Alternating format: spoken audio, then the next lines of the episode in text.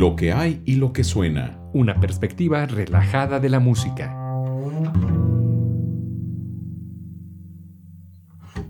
Hola amigas y amigos, bienvenidos a una emisión más de lo que hay y lo que suena. Les saluda Luis Güense, enseguida le voy a dar la bienvenida, aún no, llega porque está un poquito ocupado, eh, pero vamos a tratar a eh, hablar de la película, de la, música de la película de Wolf.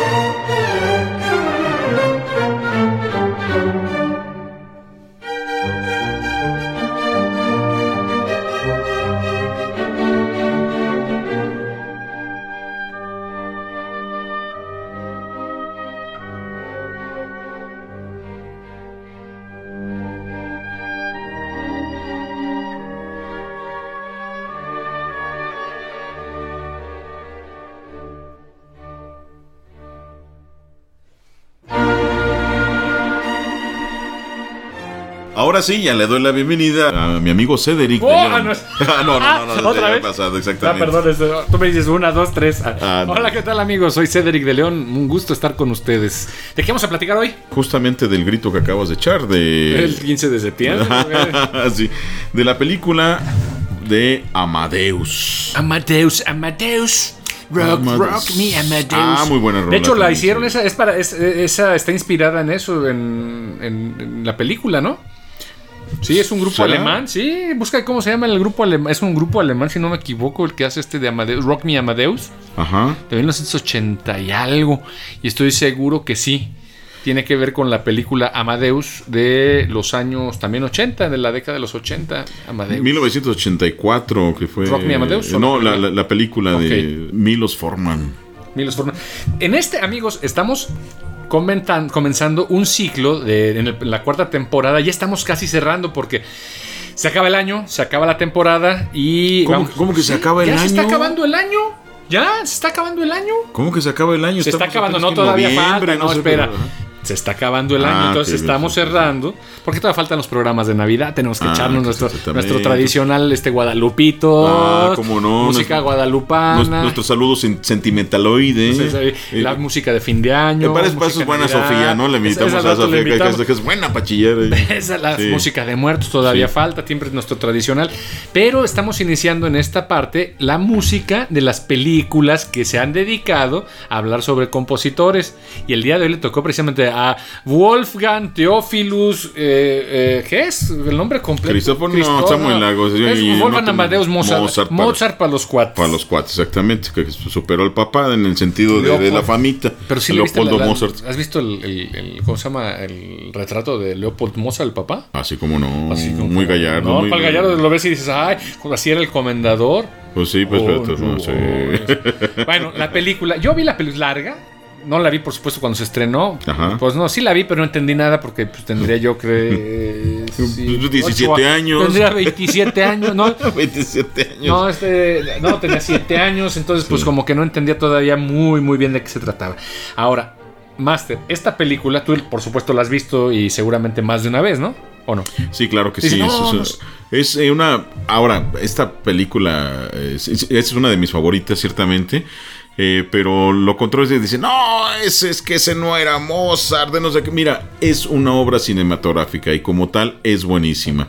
Que se haya basado en cierto mito de la vida de Mozart, en cierta faceta que se cree o que se es lo que es la versión que tiene en su mente el cineasta ¿no? y los, los guionistas acerca de la figura de Mozart y cómo pudieron haber transcurrido las cosas, sobre todo en su relación con Antonio Salieri, ¿no? Salieri, que tiene música muy interesante Salieri. Claro que sí, sí, exactamente, ahí lo ponen pues como el malo de la película, pero finalmente es una producción hollywoodense, ándale, y es, es, una, es una versión este, de, de, un, de un cineasta, de una producción completa, eh, que es muy buena, a mí me parece eh, genial. Que si corresponde o no exactamente a, la, vida de este compositor, pues eso ya este, se, le pondrán otros eh, parámetros de juicio, ¿no? Eh, biográficos, de diálogos muy puristas, etcétera. Pero no, eh, la finalidad no es esa en esta película, ¿no? Sin embargo, logra ambientar muy bien el, el, siglo XVIII y la aristocracia vienesa, ¿no? Que es donde pues están ¿Es un pastelito el vienes? Ándale también. Eh, Por cierto, muy recomendable, ¿no? Y los que recomienda ahí salir en la película, ah, ¿no? Este, capet, se diviene. sí. ah, bien rico, son almendritas con mazapán, mazapán con almendras. Sí, hace una, una alusión ahí a unos dulces que, se, que, se ven muy ricos, ¿no? Y bueno, y que, y que la corte de Viena, de Viena estaba plagada de italianos, ¿no? Era, eh, pues, el, el recelo de muchos músicos, eso también en la vida de Lully, ¿no? Que es eh, de origen italiano justamente y se logra colar allá en, este, en Francia y, pues hasta se afrancesa su, su, nombre, ¿no? Eh, igual también aquí en, en, las regiones eh, alemanas, ¿no? estaba plagado de, de, italianos y bueno, Viena no era la excepción.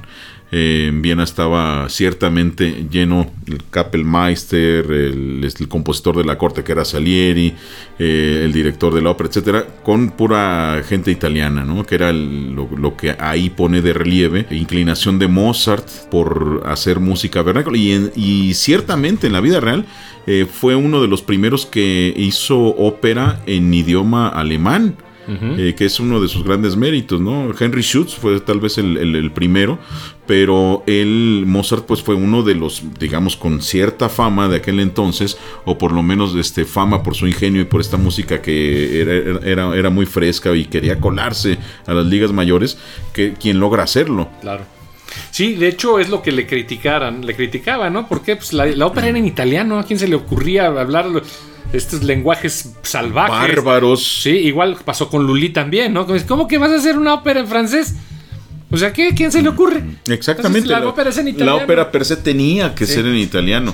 Y es como hoy día, y lo hemos señalado en algún momento, ¿no? Eh, una película de ciencia ficción la, la, tenemos tan arraigada que sea en inglés que ver una película eh, en, no sé, en español de España, este...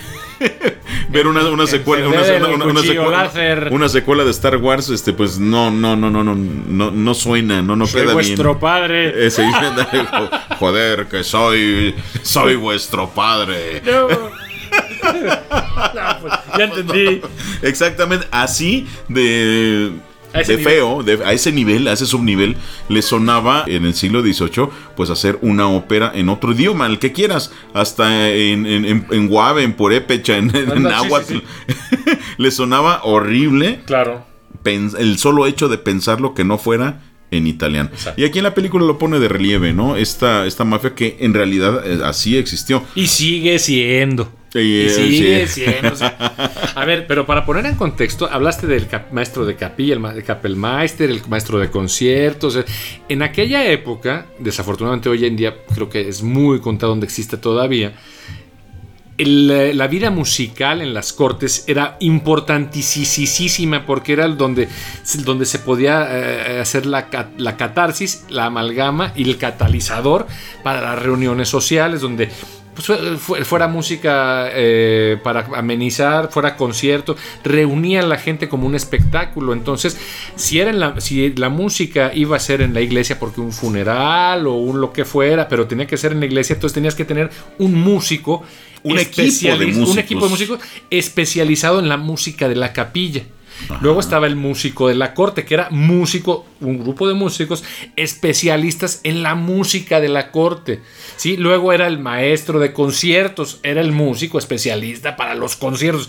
Entonces, no era una misma persona. Bueno, había unos que utilizaban varios, otros que pues no les alcanzaba. Pero había, era tan importante que tenían muchos especialistas como gerentes para poder hacer la música propia del recinto y del evento al que se iban a, suscitar las reuniones, ¿no?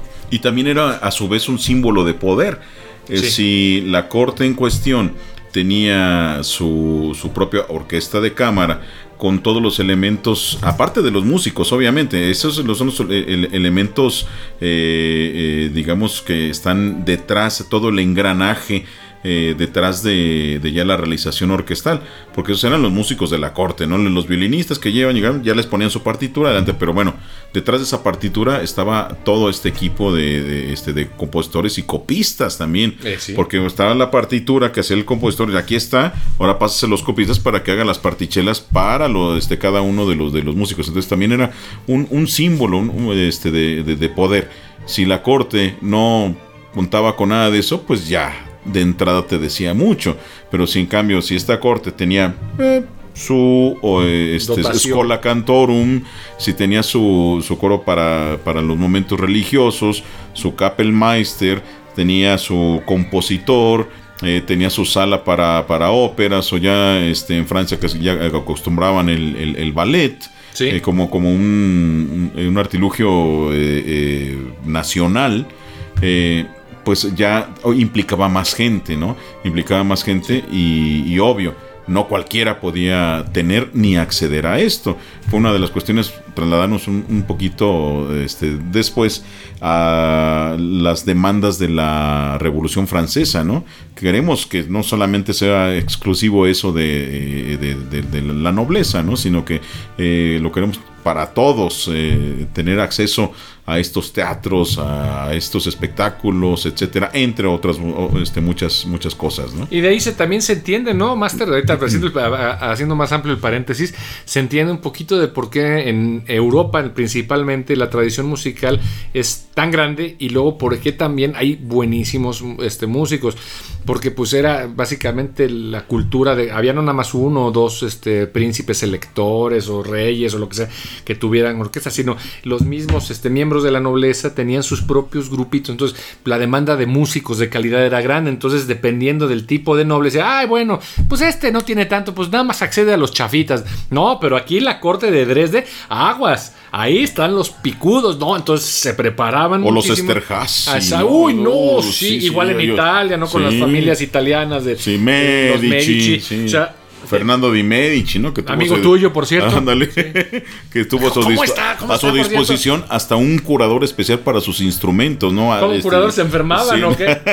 Ay, pobre violín. el, guardián de no se lo vayan a robar. Exacto. Pues aquí también nos tienen la banda de guerra. Pues, Ándale. No se vayan. El fin de semana desaparecieron los tambores. Ándale, tienen, tienen también su encargado de, inventario, ¿no? O sea, un cuate especialista para llevar el inventario de los instrumentos de los Medici. Sí, exactamente. O sea, un cuate nada más dedicado a ver de cuate, cuatro este, cuerdas de tripa de gato, del número dos.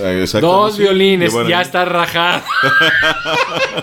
el arco está chueco. Exacto. Ah, ¿A poco? este Cristofori, ¿no? Fue, fue el, encargado de, inventario de, los, músicos. El inventor del piano, exactamente, sí. Fíjate cómo Estaba a, disposición, a disposición de, Fernando Di Medici, ¿no? Para... O sea, Cristofori, el inventor del piano, era el que estaba a disposición de, eh, del inventario, era, el, que, el que salvaguardaba este, el inventario de instrumentos, o sea, la colección de instrumentos. Stradivari, de exacto, o sea, cosas, de... cosas así ordinarias de aquella En aquel entonces era el que había, no mándale a hacer cuatro violines porque nos hace falta ese Rajuel de la otra vez y no se lo mandes a Stradivari, mándaselo a Warner porque ese, ya me da más, me da precio. Ándale, me da precio. ya Stradivari ya se, ya se ofreció. Ya, se ofreció, entonces este acá el, este Jerónimo Zamati que pues, apenas se está dando a conocer, ¿no? Está, dando buen precio. Pues sí, parecería chacota, pero así, así, era. Sí, así era. Ahora, regresando a, esta, esta película, este, donde el protagonista es justamente... Robert Downey, ah, no, no, se parece, ¿no? Wolfgang Amadeus Mozart. Ah, yo creo Robert Downey Jr. Ah, no se parece, pero... Sí se parece, ¿no? Sí, pero el actor yo creo que, pero no, ¿verdad? Tiene, tiene, tiene parecidillo, pero no. y, y pues eh, la música empleada ahí en su mayoría, obviamente, es eh, de la autoría de, de Amadeus Mozart. Y de salir y luego también, ¿no? Sí, claro, exactamente. También tiene. La marchita. Marchita, alguna parte de la ópera también ahí de, de, sus óperas de, Salieri, eh, que es Salieri pues interpretado por eh, Murray Abraham, ¿no? De hecho, ese es un actorazo, ¿eh? Super actor, super actor. En, El nombre de la rosa interpreta a ah. Bernardo Gui. Bernardo Gui. Sí, sí, genial. Véanla también, ¿no? El nombre de la rosa. Salvatore. Y, Mozart, interpretado en la película, este, lo interpreta Tom Hulk. Alguien en su casa lo conoce. No, exactamente, pues vean la película y les, va a parecer familiar.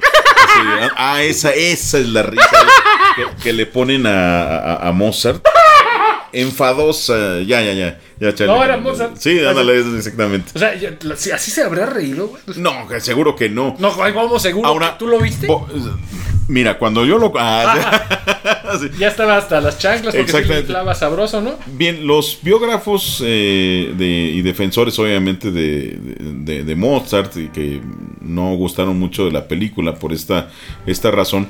Sí, lo, ponen, lo, eh, lo, ponen como una caricatura eh, burda, ahí en eso estoy, estoy de acuerdo, porque revisando las cartas de Mozart no corresponde. Mozart es un tipo sumamente noble, sensible, eh, sencillo, la verdad, y, y, sumamente espiritual. ¿Ah, sí? sumamente espiritual. ven las, observando las las cartas en la, comunicación que tenían con su papá, con su hermana, Nana eh, hablaba, este, siempre ponía este, a, Dios su relación y oraba por, este, porque todo fuera bien, eh, porque pues, en ese entonces bien al, la capital de la música, ¿no? como, como muchos le dijeron en el siglo XVIII. Eh, pues era el lugar donde querían ir los mejores compositores y para colarse a la grande, a la corte de José II, eh, pues era, era básicamente imposible esperar a que muriera el que estaba ahí. Y el que muriera, pues era un italiano que estaba esperando otro italiano, ¿no? Entonces. Ah, ah, además que eran buenísimos, o sea, eran buenos, una calidad musical soberbia, ¿no? Exactamente, ahí los ponen, hay como un idiota casi, casi musicalmente a Salieri. No era así eso también es parte de, poner al malo pues en ridículo. Sí, tiene que haber un malo, pues es una película. Eh, es, lo, es a lo que decía al principio. Exacto. Eh, como obra cinematográfica funciona muy bien esas modificaciones que hicieron. Ahora, la gente que se la cree o que cree eh, o que piensa que la, la película está basada tal cual es un reflejo de la realidad, pues entonces eh, ahí tiene que ajustar algunas percepciones, ¿no? Claro, es como decimos, bueno, vamos a ver una película y vamos a disfrutarlo y por supuesto se tiene que eh, caricaturizar a algunos personajes, ridiculizar a otros para poder hacerlo atractivo. Sin porque, funciona, cinematográficamente. si, te ponen, la película, la biográfica, o sea, pegada a la biografía de Mozart, yo creo que sería una de las cosas más aburridas que te pudieras esperar, ¿no? Ajá, claro. O al menos sería muy pornográfica porque si era mujeriego. Eh, dicen. Dicen que sí, o sea, le gustaba pues el amor al hombre. Pero el, Y también le gustaba empinar el codo. Es que imagínate, ¿no? La, precariedad en la que de, pronto se, se, encuentra, pero no sé, yo sí, me inclino por esta eh, figura de, de, Mozart que refleja sus correspondencias, su forma de escribir. Entonces, no, no, no, no creo un tipo este, que haya sido así a la, a la perdición. Todavía había Schubert, ¿no? Por ejemplo, que este, muchos de sus biógrafos y, amigos que sí decían que era pues, aficionado al, al, chupirul y, y, a la O sea, no había, dice, ¿sabes que si una película esta no, haría, no haríamos cómo no censurarla, ¿no? Ándale. Duraría tres minutos, nació, murió. Ándale. No, y murió muy joven, ¿no? sí, pues sí, por eso fue rápido. Y el sífilis también ya como... Pero, eh, pero a ver, en este caso, la película es recomendable de ver porque está cargada de música muy buena, por supuesto. Pues de Mozart, ni, Y creo que los escenarios no, este, no son en Viena ni en Salzburgo, creo que la filmaron en Polonia, no me equivoco. En algunos donde haya sido. No, está, bien interesante. Bien, lograda, está, bien, lograda. Desde el manicomio donde. Este, si los conoces. Donde, te encuentras a, puros cuates de aquí del máster. el Master Cedric, de hecho, salen en la primera escena ahí, ah, este, sí, en Cuernavaca ahí. ah, de veras, es loquito ese, ¿verdad? Sí. Exactamente. Y bueno, que, encuentran ahí a, este, a, salir. Todo eso está muy bien recreado, muy bien logrado el vestuario, las pelucas, ¿no? Y obviamente con un toque ya de modernidad o de gusto de, los cineastas, con las, las, pelucas que escoge Mozart. Eh, con las de los pelos parados. Exactamente, que no eran precisamente las que se usaban en aquella época sin embargo, funciona, funciona eh, en virtud del personaje que quieren recrear, ¿no? Sí, es una, eh, de las, pues, digo, caricaturización, o sea, si pusieran las cosas como se realmente sucedieron o que se cree que realmente sucedió, porque también luego los biógrafos están sesgados, ¿no? Y la documentación dice una cosa, pero la realidad era otra. Ahora creo yo que la representación tal vez caricaturesca que ponen de Mozart no es exagerada, creo que a final de cuentas, desde la perspectiva de lo que, de lo que vivió eh, Mozart en su infancia, eh, con una, un rigor y una estructura musical súper disciplinadísima, o sea, no se llega a ser... Pero compensada con, pues, con, sus capacidades. Con sus capacidades, por supuesto. Eventualmente, pues eh, tienes que ceder unas cosas por otras.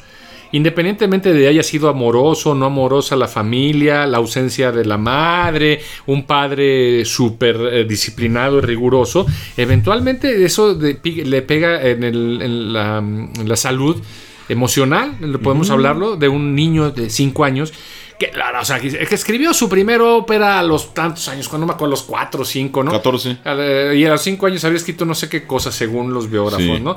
El caso es de que eso, permítanme, lo pongo en duda, es muy probable que haya hecho algo y el papá dijo, ah, es interesantísimo Vamos a darle forma. Claro. O sea. Y este, esto, esta idea no es mía, es de, de mi Exacto. Pues Está bien. El asunto es de que si eres músico, vives de eso, pues adelante. El punto es de que tienes que ser, como en todas las cosas en la vida, y eso no se ve en la película ya porque ya empieza en una etapa posterior, Mozart y su carácter y su forma tal vez eh, desarticulada de adulto, porque lo, lo pintan como una persona dedicada a la música, pero con ciertamente tendencias poco sociables, o sea, en la sociedad no pareciera... O discrepantes, eh, discrepantes eh, contra la autoridad, eh, pues precisamente por haber crecido como un niño en el que era totalmente un changuito amaestrado, ¿sí? donde tocaba a la perfección, escribía música ya a los 5, 10, 7 años, etcétera, pues eventualmente pues es quitarle la infancia a un niño en pro de construir un adulto eventualmente medianamente prematuro. Eh, sí, prematuro. Entonces, pues de alguna manera tiene que haber precisamente la, la pérdida de una, un equilibrio los niños son niños y deben de serlo. El punto es ese. Luego, eventualmente, pues si ve que hay luchas con la autoridad, en la película se muestra. Entonces, tal vez esta caricaturización de los pelos parados, las risas, es precisamente esa infancia que quisiera este, representar el director, que no tuvo, ¿no? Por haberse. Y la, lucha con la, autoridad, cuando le dice, ah, estas obras, ¿qué tiene? ¿Qué tiene esta obra, compañero Kappelmeister? O no sé a quién le pregunta el, este, no sé si José, un noble, este, tiene demasiadas notas. Ah, sí, tiene demasiadas notas. Ah, y le dice Mozart, demasiadas notas, a ver, ¿como cuáles quito? Ah, pues sí. Entonces, esa, esa, confrontación con la autoridad, pues te deja también, seguramente sí la tenía. Y los grandes músicos hay históricamente, y además evidencia de que era una lucha constante. La autoridad, el que me paga con lo que quiero hacer. Yo soy el genio, el músico. Yo desde chiquito te hago música, tú, tú eres el que me pagas, tú que sabes. Me vas a dejar trabajar. Y entonces había los dimes y diretes.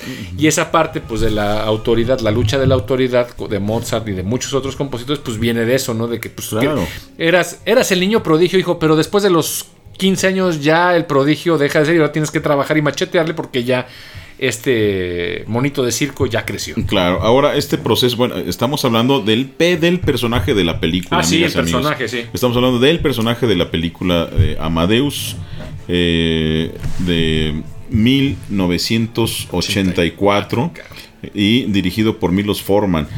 Eh, no estamos hablando de un aspecto biográfico, histórico de, de Mozart. Estamos hablando del personaje que refleja la película. Bien, aquí en, esta película justamente lo que me gustó es que sí respetan la interpretación eh, o el sonido de los instrumentos. Porque hay películas que agarran el piano que sea. Aquí se tomó la delicadeza de tomar un piano fuerte eh, de, la época, exactamente. En la parte cuando hace, le hace la marchita, le compone la marchita este, de, ingreso al rey. y este Mozart eh, la, la, mejora. De hecho, hace una alusión ahí a, a una de las eh, áreas de, de Fígaro, ¿no? eh, que ahí ajá, exactamente que ahí se la compone al hilo pues este parece. Y es que efectivamente los, los escritos de Mozart parecen escritos a primera intención. Es también una de las cosas en las que se basa eh, eh, eh, algunas de las escenas de, de, esta película no como cuando lleva la esposa de Mozart sus trabajos a Salieri pues para que le diera chance de, de entrar a la corte no Salieri se sorprende porque dice oye, estas son copias. Dice, no, él no hace copias. Esta es obra única. Este, entonces se sorprende porque no tiene ningún error. O sea, no hay, no hay borrones, ni tachaduras, ni, ni en- Claro. en- en- enmiendos, ni nada. Sino que están escritos a primera intención. Y ciertamente, también sus, sus biógrafos y, y ta- y- y los eh, originales de, que se conservan de las obras de Mozart, sí muestran ese toque de genialidad, Sí. ¿no? De que ya lo tenía aquí y simplemente transcribía eh, lo que había en, en su cabeza y toda la música, toda su producción ah, parece ser fiel a esa, a ese, pues, eh, a esa ace- acepción, a esa concepción que se tiene de, de este compositor respecto a la escritura. Hay una escena, hablando de ahorita que tocaban, que según esto se va Mozart a una fiesta, a una parranda o algo así, y está Salieri espiándolo. Entonces dice, En una- ah, en una mascarada. En una mascara, mascarada. Entonces le dicen, ah, a ver, ahora toca tal, ahora toca tal, ahora toca tal, no, ahora toca Bach, al estilo Bach, ya, ahora voy a tocar al revés. Ah, sí, está, está en el Ahora- piano y le piden que tocara Sí. al estilo de, de algún... Ahora al estilo de no sé quién. Y, y se pone, ahora al estilo de, de Salieri, ¿no? Y ahí se medio se burla. Esto parece que pues, son otras licencias que se toman la- la- dire- musicalmente hablando para marcar las para diferencias. marcar las diferencias.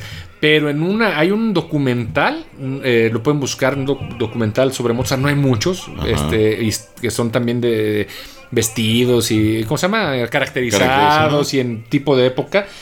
Eh, no sé si es alemán o polaco, pero bueno, el caso es de que el resumen en en una de las escenas es que le enseñan a, este, a, a Mozart una- unos manuscritos de Juan Sebastián Bach y los vemos, él dice, no, me- oye, él es- no, pues ahí es de un tal Juan Sebastián Bach, o sea, era conocido pero no importante eh, en el nivel musical, Como ahora. históricamente Ajá, sí. como, como ahora, que pues es el padre de la música básicamente. Entonces lo ve Mozart y dice, esto es increíble, o sea, de esto yo puedo aprender un montón de cosas.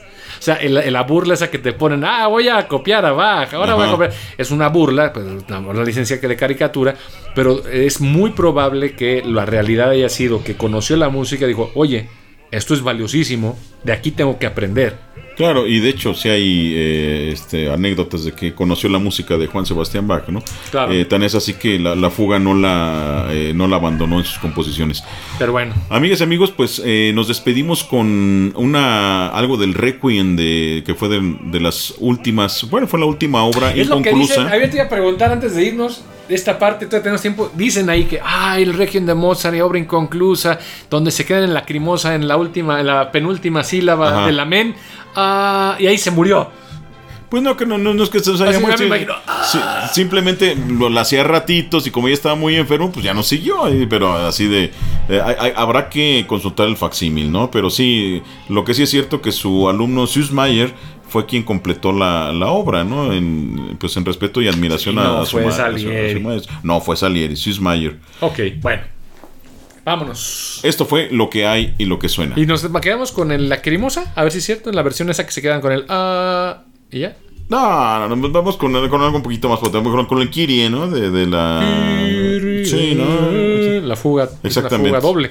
De la fuga doble, exactamente. De el- la misa de Requiem de Mozart. La última obra de Juan, de Juan Sebastián, la última obra de, Mozart. Wolfgang Amadeus Mozart. Master, pues nos escuchamos la siguiente en la. ¿Y cuál será el próximo programa de Beethoven? ¿Amada Inmortal o la copista? Ah, Beethoven, no la copista. La Sí, copista. copi- Vamos a hablar de la copista. Hasta la Luego. próxima.